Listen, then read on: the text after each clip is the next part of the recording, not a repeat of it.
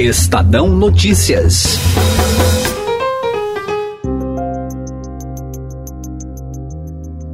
Tido por muitos como herói nacional, Sérgio Moro foi, em seis meses no governo de Jair Bolsonaro, de super-ministro da Justiça, alvo de críticas e questionamentos, por causa de supostas mensagens vazadas da época em que ele era juiz federal em Curitiba.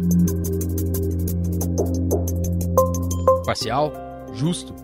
A conduta de Moro na Lava Jato e no processo que levou o ex-presidente Lula à prisão foi posta em xeque após o site The Intercept Brasil, do jornalista Glenn Greenwald, divulgar conversas atribuídas a ele com o procurador Deltan Dallagnol e outro representante da força-tarefa da operação. Evidentemente, não tem nada que esconder.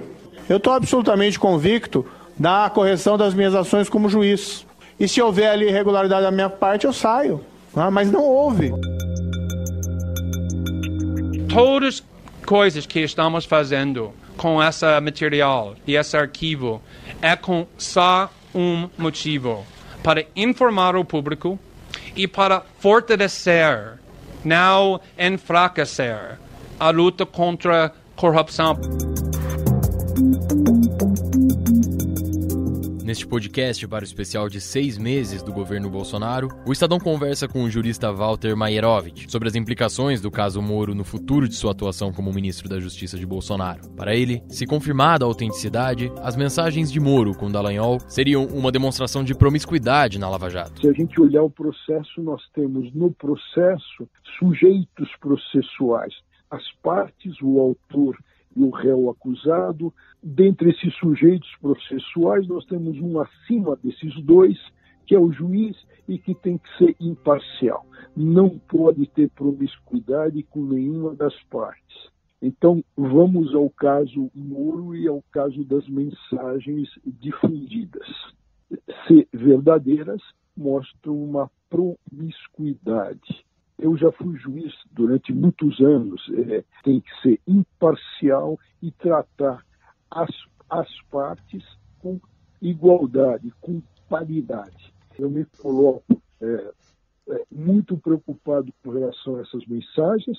Se provado, existe o vício da promiscuidade e até um Ministério Público que ficou a reboque do juiz. Mas também me coloco com relação ao mérito.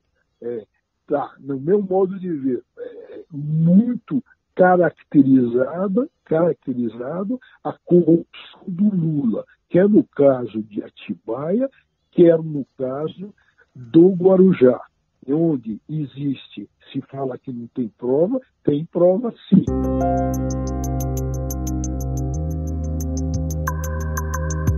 Para Maierovitch, um dos maiores estudiosos da Operação Mãos Limpas na Itália, inspiradora da Lava Jato no Brasil, Moro se arrisca a perder credibilidade, ainda que tenha grande prestígio popular. Ele vai ter é, desgastes, porque ele vai perder, é, se essas mensagens foram, forem verdadeiras, ele vai perder a credibilidade é, com relação a pessoas que vivem, é, que são a favores da Lava Jato, mas a, favores, a favor de uma uh, lava-jato dentro da legalidade e da constitucionalidade. Mairovich reforça que defende a Operação Lava Jato desde que conduzida dentro da lei. O jurista vê o Poder Judiciário perdendo a credibilidade de cima para baixo, ou seja, maus exemplos surgindo do Supremo Tribunal Federal em sua avaliação. Dado este cenário, uma eventual futura indicação de Moro, com seu nome questionado, no momento atual não deveria nem ser cogitada. No momento atual, em que a coisa está borbulhante e a Intercept Brasil ainda diz que tem mais coisas, eu não acho nada adequada uma indicação dele para ministro do Supremo Tribunal Federal. Ele, se isso ocorrer, ele entra com a imagem muito arranhada de suspeito de ter, de ter tido uma atuação parcial. A imagem do judiciário vem se desgastando, eu diria, de cima para baixo, a partir do momento em que ministros do Supremo começam a pré-julgar, ministros do Supremo começam a ter atuação partidária. O juiz tem que ficar muito distante. Veja o que aconteceu com relação ao julgamento do Collor.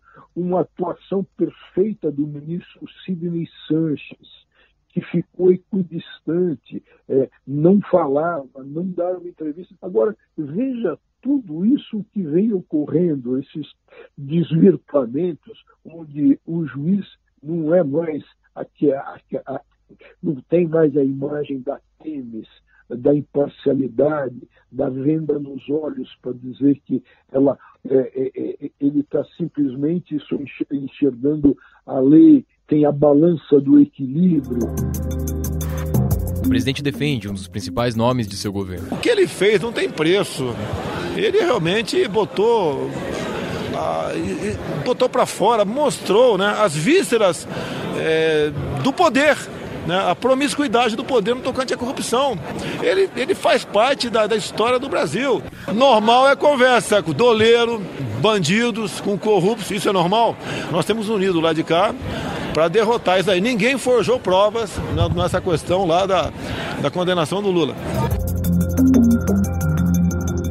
Moro insiste que foi alvo de um crime de hackers e, sem confirmar a autenticidade das mensagens, diz não ver ilegalidade. O que nós temos aqui é um crime em andamento. Né?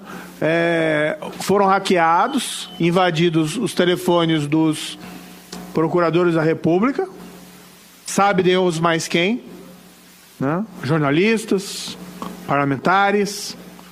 A minha percepção, hackearam lá dos procuradores da República, aparentemente conseguiram obter mensagens que estão sendo apresentadas, nós não sabemos se adulteradas ou não. Examinaram aquele material, na minha avaliação, não acharam nada naquele material que me comprometesse, tentaram invadir o meu terminal mais recentemente. Não é incomum que juiz converse com advogado, que juiz converse com promotor. Isso acontece todo momento. Isso é absolutamente normal. De juiz, Moro agora se vê na obrigação de dar as respostas por supostas condutas indevidas. Neste domingo, dia 30, manifestações a favor do ministro da Justiça. Será que aquela imagem de herói ficou arranhada? Ele permanecerá no ministério de Bolsonaro e futuramente será mesmo indicado para o Supremo Tribunal Federal? Por enquanto, são mais perguntas do que respostas. Ainda que tenha alguma coisa ali verdadeira, essas mensagens podem ser total ou parcialmente adulteradas, às vezes até com mudança de trecho ou mudança de palavra para caracterizar uma situação de escândalo que no fundo é inexistente.